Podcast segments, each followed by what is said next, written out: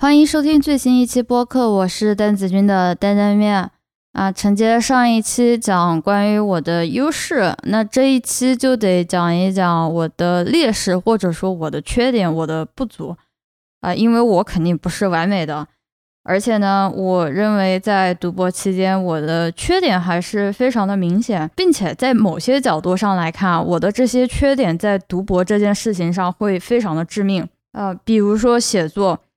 写东西对我来说真的是一生之敌，或者说，我跟语言相关的东西我就弱爆了啊！无论是英语还是 C 语言，嗯，然后我面对这些缺点的时候，我肯定还是会努力试着去抢救，但有些时候我也很绝望，因为我不可能解决所有的问题嘛。那在这个时候呢，我可能就会选择放弃我自己，转向外援。当然，我不能太指望我自己，是吧？啊，比如说我代码很烂，那怎么办呢？我就找了一个呃写代码的男朋友啊，就就解决了。呃，所以我的摆烂速度还是相当可观的。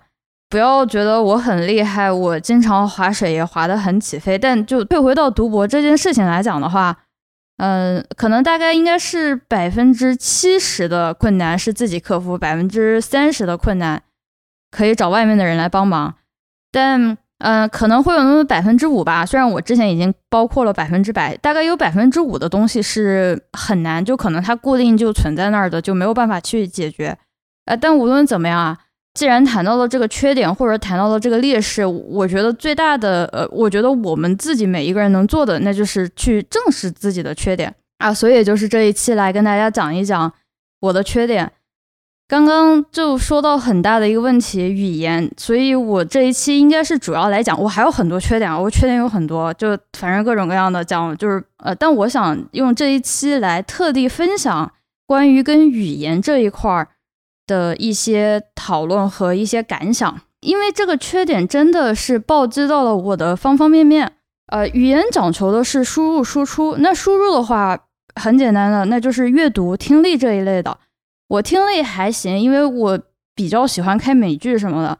但是说到阅读，阅读是一个很大的 bug。我觉得是我一开始没有养成看书的习惯，还是可能有其他的原因。但我的 bug 是我很难可以连贯的去阅读章节、阅读段落。我指的是就是按照顺畅的这么去读啊，不论是教科书，还是文献，还是杂文，或者是言情小说，我读东西是跳着读的。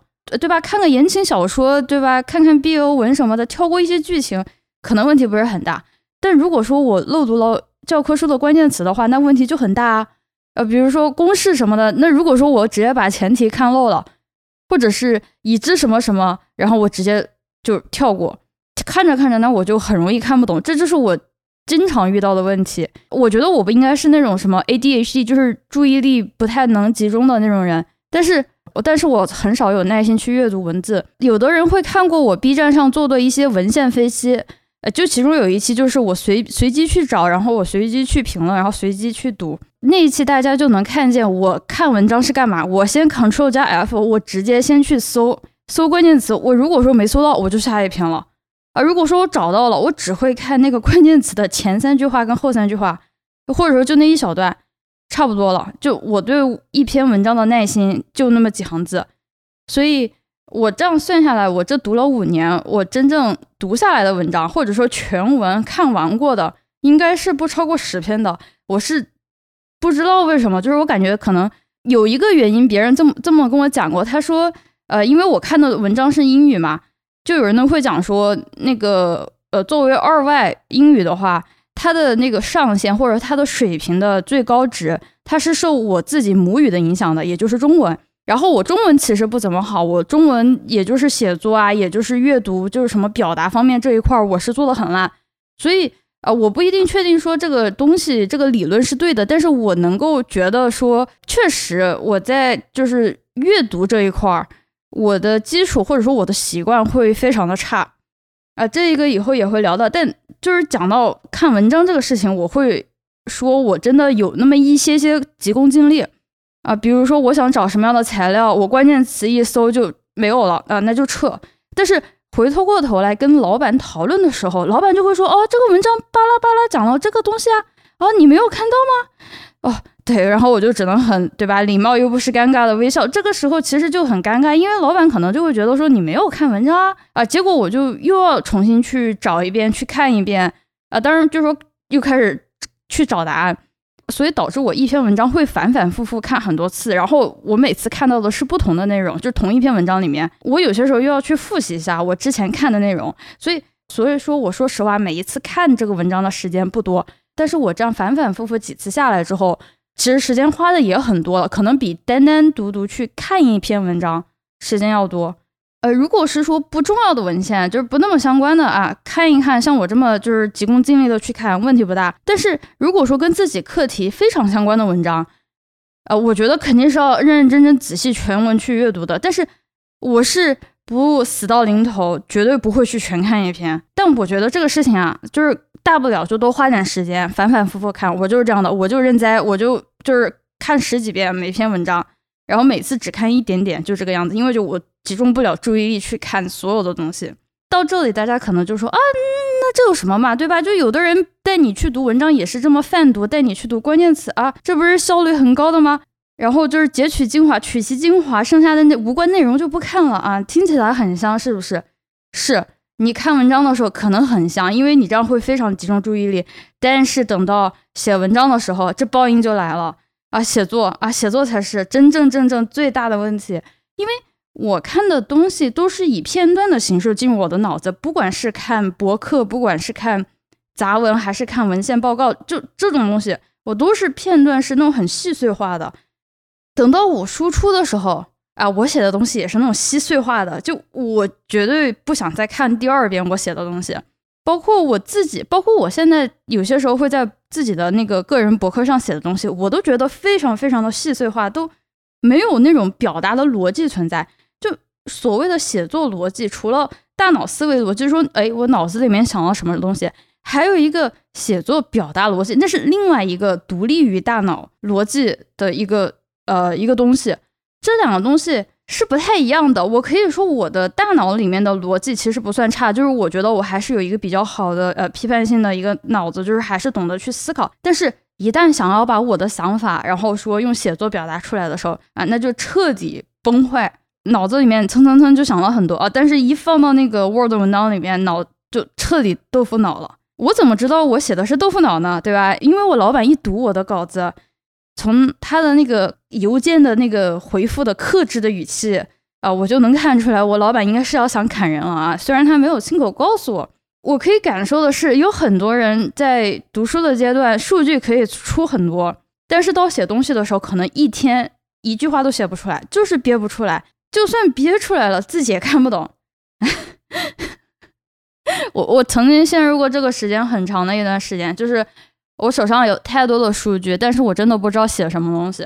后来，后来我学精了。后来，后来挫折挫太多了之后，我有一个比较懒的操作了啊，那就是掏出我们组之前发过的文章，然后去抄那个语句，就说啊什么什么什么什么什么，我就去套那个，就你们可以理解为像是那种写啊抄范文的那种感觉，但是肯定会套上自己的那些结构，但是就语法呀，或者是说，比如说你每一段。的信息，比如说这一段信息讲了一个什么样的结论，好，那我也就去在这一段里面写一个我的结论，然后再看那个结论它是怎么去论证的，然后我再把我的就是内容再用类似的那种论证方式去写上去。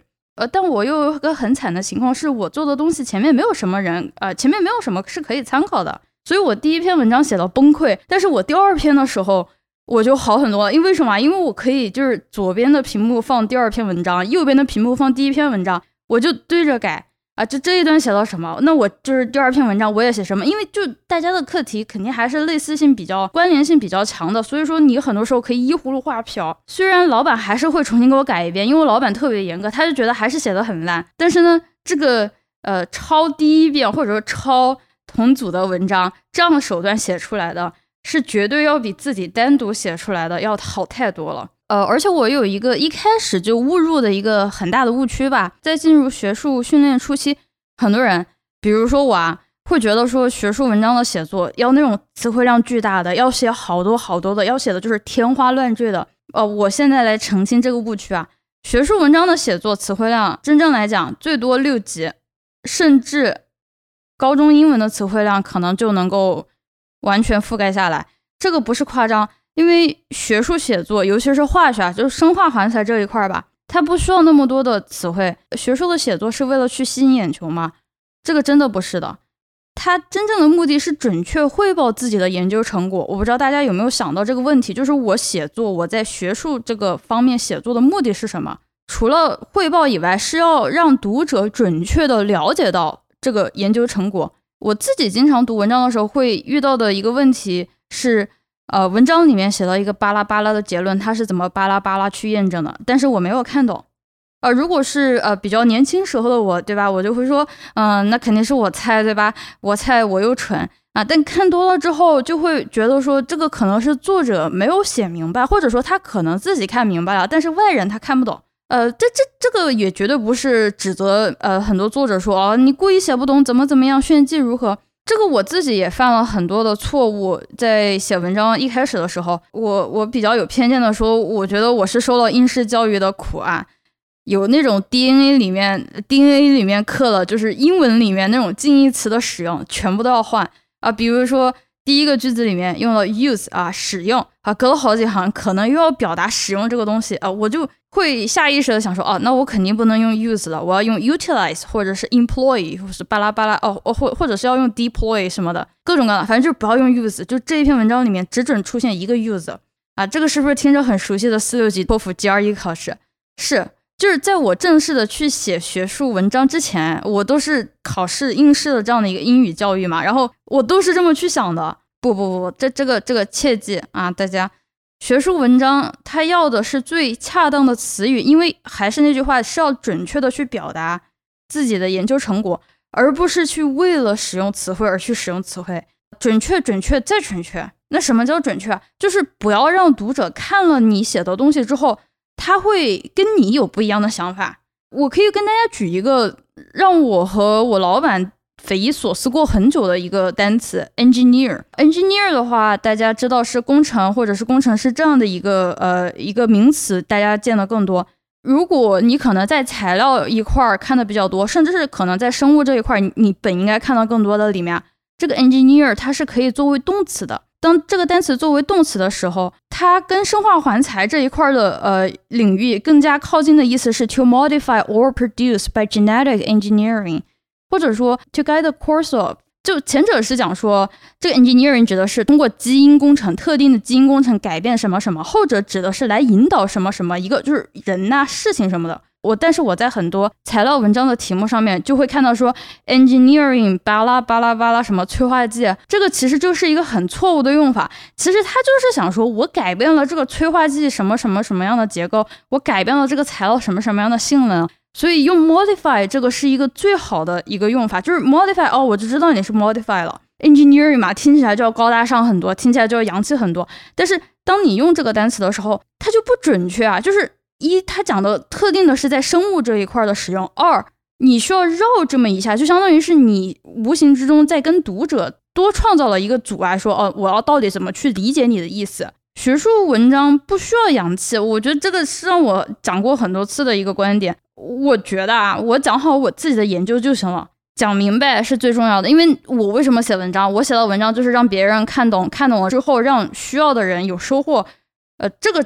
是我认为写文章的目的，所以我所以我老板曾经一度直接跟我说：“你啥都不要用，你从句都不要用，你就给我整最简单的句子，就是 A 做了 B，B 长成了 C，C 能跟现象 D 说明 E 结果，就是这个样子，一句一句一句一句单独的写啊，就是从句也不写，只写简单的句子，写到我能确定，就是我老板不需要任何就是脑力，他都能看得懂我到底在干嘛。”呃，当然我要说明的是，这里有个很大的前提啊，是我老板的写作非常牛逼，他受不了我那种之前的写作，所以他直接就说，你直接写最简单的，我可以润色，或者说我可以最后定稿的时候可以改的非常的好，但是你在让我可以帮助你改的很好之前，你必须得给我写到我能够看懂你的工作为止。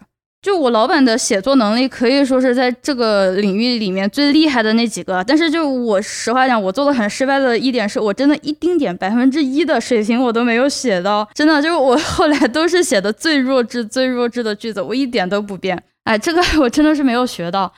嗯，但我比较感恩的是，我老板没有放弃我，他就直接说：“OK，你不要试图再给我创造一些困难，你就用最弱智的句子来表达你的东西，剩下的事情就我来给你呃搞定。”所以，我在这里就会说到一个呃，选择老板的一个标准或者是一个参考，那就是这个老板能够给你的缺点打掩护。我的老板就非常完美的给我打了一个这样的掩护。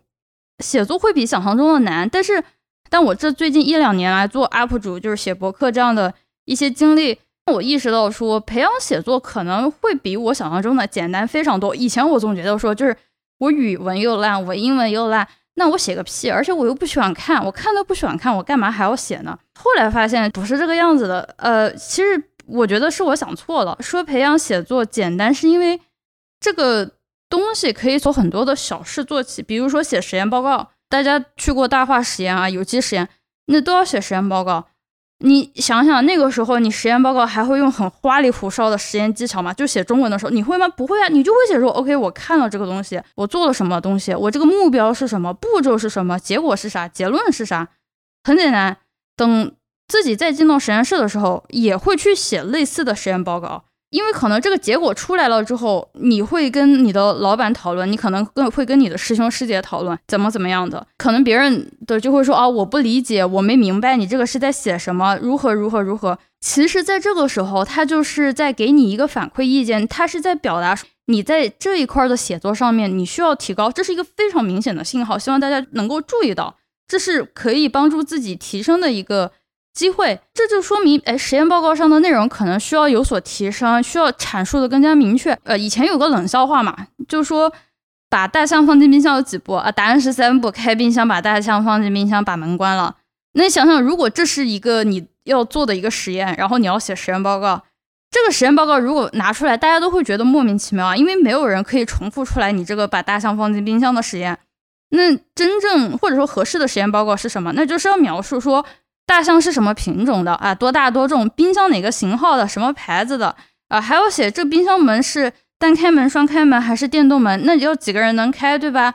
那大象是打了麻醉被人抬进去的，还是车开进去的？这打的麻醉剂是哪个厂家？多大剂量的？还是说冰箱里面放了吃的，把大象引诱进去？你需要这些细节，你需要非常准确的去表达，这才是学术写作。呃，打开门、关上门这种不叫做表达。希望大家能够想想，就是你每一次写的东西，尤其是在写学术这个报告的时候，你就想想你是不是真的在写三步把大象放进冰箱这个东西，这就是一个非常典型的反面例子。呃，除了刚刚讲到这种实验报告，像是类似于在工作学习上的写作，你也可以去写教程、写博客、写文章投稿，像我这个样子，不需要像写小说那样有很丰富的写写作技巧，不需要的，就不需要那种很浮夸，不需要那种就是。什么 lofter 啊，那个什么 L O 三面面那种，就是太太们那种非常精彩的文笔，不需要的。刚刚讲的这种，就是什么教程、博客这样的非学术型的写作，对自己的水平也会有很大的帮助。这是我自己的亲身体会。你也可以去少数派上看很多人的那种年终投稿，不少人都有自己的独立博客，也讲到了写作的重要性。就是他们也不读博啊，也不是说所有人写的都说哦，我要怎么怎么样，就是读博了，然后我才会去写，不会的啊。我自己的亲身体验是。我不写，我真不知道我能写的有多烂。但是我不写的话，我永远不会变好。我非常烂的一点就是拖，我拖到了第四年读博的时候，拖到了我非要写文章的时候，我才开始去写东西。我并不是拖延症，那就是我不想去写，就我是那种鸵鸟技巧。我大部分情况下不是鸵鸟，但是我在写作这个方面，我真的是能拖则拖。等到第四年我再去写的时候，这个压力就非常的大，因为就是老板就在旁边盯着说，那你为什么写的就是这个有那么多的问题啊，巴拉巴拉的。呃，这一点不要学我，尽早开始写啥都行，写日记、写影评、豆瓣什么的都可以，这都是可以成为你写作的一个开头。以及写完了，尽可能的让别人去阅读，去听别人的反馈。每个人都有自己的大脑盲区，尤其是。在自己写到更加专业的领域上面的时候，一不小心就是会写成自言自语。那这样的话，学术文章失去了它原本的传播意义了。因为原本你就是写了让别人看的，然后你自己写在那儿自闭自嗨，我觉得意义不大，也不要害怕去被批评怎么样的。就是我知道有很多人很害怕，就是说文章被人指出来有什么错误，或者是被人觉得怎么怎么样。我因为也经常会在 B 站上面去评论啊，简单的说叫 judge 别人的文章。有的人感觉就很害怕，就是害怕自己有一天呃自己的文章被谁拖出来给处刑怎么样的。牢牢记住的一点是，别人批评指正的是你的文章，不是你这个人。你不是完美的人，你有写稀烂文章的权利，但这不妨碍你是个正常人。如果说没有勇气去面对别人的反馈，甚至是指责、批评是什么的，文章是真的很容易难产。没有人，我敢说是哦，写的顺风顺水，一点都没有问题的。大部分人写文章都是一个非常大的难点。不要学我，不要就是说不见棺材不掉泪，不要。到最后一刻才去写东西，太迟了。就我现在当打工人了嘛，因为我经常也去写 document，然后呢要写的更加的详细，要且更弱智，就不要说哦，我我我毕业了我就不用写了。告诉你们，工作的时候写的更多，因为出了学校之后，我会瞬间意识到，就是呃，我会瞬间发现那个那个 PhD 的浓度瞬间被稀释了。就公司里面不是所有人都是 PhD 啊，但是你想想读书的时候，周围大家不都是研究生就硕士，对吧？就就浓度就特别高。那我要在公司里面去写文档的时候，我就要写到啊，领导要懂，正常吧，对吧？我要汇报工作，同事要懂，对吧？我们要交流，我们要合作，你财务也要懂，你要写的财务也要懂。为什么？就你如果不跟财务讲清楚，你为什么买这个这个东西？那财务凭什么给你钱，就给你权限让你去买东西呢？还有，你甚至要给。我们实验室做清洁倒垃圾的阿姨都要写得懂，这不是夸张，因为实验室里面有危险品、有电器啊，那人进进出出，如果说看到了什么样的危险情况，他需要做什么，这个非常的重要，这个是很有必要的培训。但是我不可能说我每一次都去给每个人讲，然后每个人。听了之后都能记得住，那很简单，那我就得就是贴一个文档在那个，比如说墙上啊，在比如说反应的仪器旁边呢，就是说，OK，如果你遇到了什么东西，或者你看到了什么样的东西异常情况，请做什么什么什么，就你要写到一个非常准确，让别人不会觉得说，哦，好像这一步，嗯，可以去打电话，但是，嗯，这电话是应该打给谁呢？还是应该先给谁打电话，还是怎么怎么样？这个东西就是要写的非常的清楚，不能让别人有任何的误解。那回到说，如果你还是学生这个时代，这是一个你可以做的比我更好的地方，那就是学会去写这些东西。不要觉得说这些东西很无聊，跟你的学术没有关系。这个东西是提升你的学术能力的，这个也是提升你的写作。尤其你就想象说，你看你实验室周围的，哎呀，需要使用的仪器，那就写一份这一个仪器的呃操作，可以从弱智的开始，烘箱。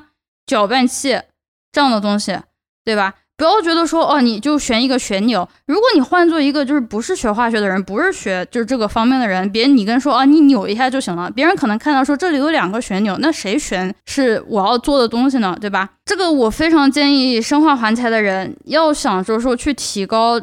呃，写作能力的话，从这种小东西就开始，不会占用你特别多的时间，但是能够帮助你去训练你的思维。而这种文档一般叫做什么写得好？什么叫做写得好呢？就是谁来了都能照着你写的东西完成操作，没有问题，没有歧义。从最弱智的仪器开始写起，再写难的到什么，比如说电竞啊这种这样的东西，这个可能听起来很简单，但是真正能够做到说别人看了之后没有任何的问题，能够准确操作的话，这个要求一点都不简单的。你们不信可以去试一试，在实验室里面，这种写作是真的从小事做起，去日积月累，长此以往下去，再去回头写学术文章的时候，我认为会有很有帮助。关于语言的输出呢，其实除了写作以外，还有就是呃交流呃语言什么的，这个可以讲非常非常多的播客，呃，但今天就只先讲到口语这一点，简短的讲一下。对于我来说，我的口语其实有很多的缺点，或者说，我原本有更多的缺点，但是我这几年下来，我克服了很多，我改正了很多缺点，但我还是可以再多提升很多。在这个期间的话，我有一些收获到了，就是让我完全改变我对学习口语的认识。呃，我在这里就快速的跟大家分享一下啊，希望可以对你有用啊。首先，作为中国人，我们的母语不是英文，所以有口音是一件再正常、再正常、再正常不过的一件事情了。不要害怕有口音，或者说不要觉得说有口音是件问题，这不是问题，这这代表着你是从哪儿来的。我是从中国来的，我有中文，我有中国口音，我又怎么了？口音，而且口音不会因影响别人听清楚你的对话。你大家可能知道的是，在美国也有口音的，南方的口音跟加州的口音是不一样的，东北的口音跟中部的口音也不一样，差距很大的。但是为什么大家都还是能听得懂呢？说明这口音它并不重要。这就是我在。国内学习英语的时候，我曾经的一个误区，觉得啊，我只要有口音，我要努力改变口音。No，口音是你最不需要花时间去改正的东西，因为它本身就不需要去改变。那什么是重要的？或者说，呃，为什么说你的口语别人可能听不懂？重点是在于 articulation，在于这个点。articulation 中文翻译，我觉得对应应该的是就是表达清楚、发音清楚这样的一个意思。可以简单的理解，在中文的发音里面叫做字正腔圆，可以这么理解。呃，我知道像英语，它跟中文的发音是不太一样的。就中文它是每一个音节它是独立的，但是英文的话它是连贯的，它是一个句子走一个 rhythm。所以英语里面会经常有什么连读啊，就是那种快的那种什么弱读、重读，是是有的。但是发音清楚是比这种所谓的洋气的连读什么各种技巧还要更重要的。就就是不要走路还没有学好就开始去跑步。对这一点体会非常深的是，中文我的中文语速非常的快，然后我的重庆话是比我的普通话还要更快。那我真正讲普通话的语速是你们看的，是你们听到的播客和呃视频里面的那个速度大概的一点五倍。所以我平常讲这些东西都是放慢了速度的。正常我跟别人的口语我都是一点五倍速，大概这个样子。但是我讲中文的时候，我发音非常清楚，所以我哪怕讲得快，大部分人还是能够听得懂。以及为什么我讲的会特别清楚呢？是因为学过普通话，我是单独练习过的，所以我的发音什么的是比较注意的。你学第二门语言的时候，你很容易带入你母语的习惯，所以我一开始讲口语的时候，在准备托福的时候，我的呃我的语速非常的快，而且有些时候那个托福它不是要打表嘛，所以我可以讲得更快。总的来说就是快的不行，就跟我的普普通话一样。但是我那个时候就没有重视发音这个问题，很少有人能听得懂。所以我去在美国读书的第一年，我上了学校的英语口语课，是被老师死命的纠正过来。那个课对我的改观很大，老师一直就在跟我说 articulation，articulation，articulation，就是。articulation，你每一个单词，如果说你不知道该怎么有有技巧去发的音的话，那就是 articulation，articulation 就一个字一个字一个字一个字的发。OK，洋气永远没有比表达清楚重要，这个是核心关键。讲慢一点，再讲慢一点。我这几个月跟我的男朋友准备托福口语的时候也是，就他平常语速是比我慢的，但是他讲口语的时候。也会特别快，我猜测这个可能是因为大家可能对自己的口语不太自信，然后就想着说赶紧掩饰过去，所以会不自觉的讲得特别快，但这个反而是讲口语的一个大忌。后来我在出去开会的时候，我老板也是让我讲慢一点，讲慢一点。我跟他说：“我说我的中文比我的英文还要再快很多的速度。”然后我老板感觉说：“你真的可以讲到那么快吗？”他觉得很难以置信，因为我的英文已经讲的够很快了。我老板之所以这么一直跟我讲讲慢一点，讲慢一点，是因为他的英语也是二外，他的母语是法语。他私底下闲聊的时候语速非常快，但是等到他去做那种会议报告啊、做 presentation 的时候，呃，他的语速会一下子慢下来。他因为他一直提到的一个点是说。你台下的观众，尤其是这种在学术界里面的很大的一部分的人，他的母语不是英语。那么我需要把每个单词讲得更加清楚一些，以及我把语速提得慢一些，这样让大家对于我的研究会更容易的去了解，更容易跟上节奏。这就是老板教的我的一个就是演讲的技巧。就这一点，我觉得是学到的。就我做演讲的时候，我会很认真、很认真的把速度慢慢、慢慢拉下来。然后虽然在一般结尾的时候会崩掉，就是会不自觉的加快，但是我是尽可能尽可能在练习说，OK，就讲慢一点，再讲慢一点，讲慢一点真的没有什么。我很少有人会觉得说他讲的慢，但是绝对有更多的人我会觉得说他是讲的非常的快，这一点我我是获益匪浅的。以后关于交流的这一个话题还会再讲，但是呢。啊，今天时间差不多就到这里了，我就在这里先停下吧。啊，我们下一期再见吧。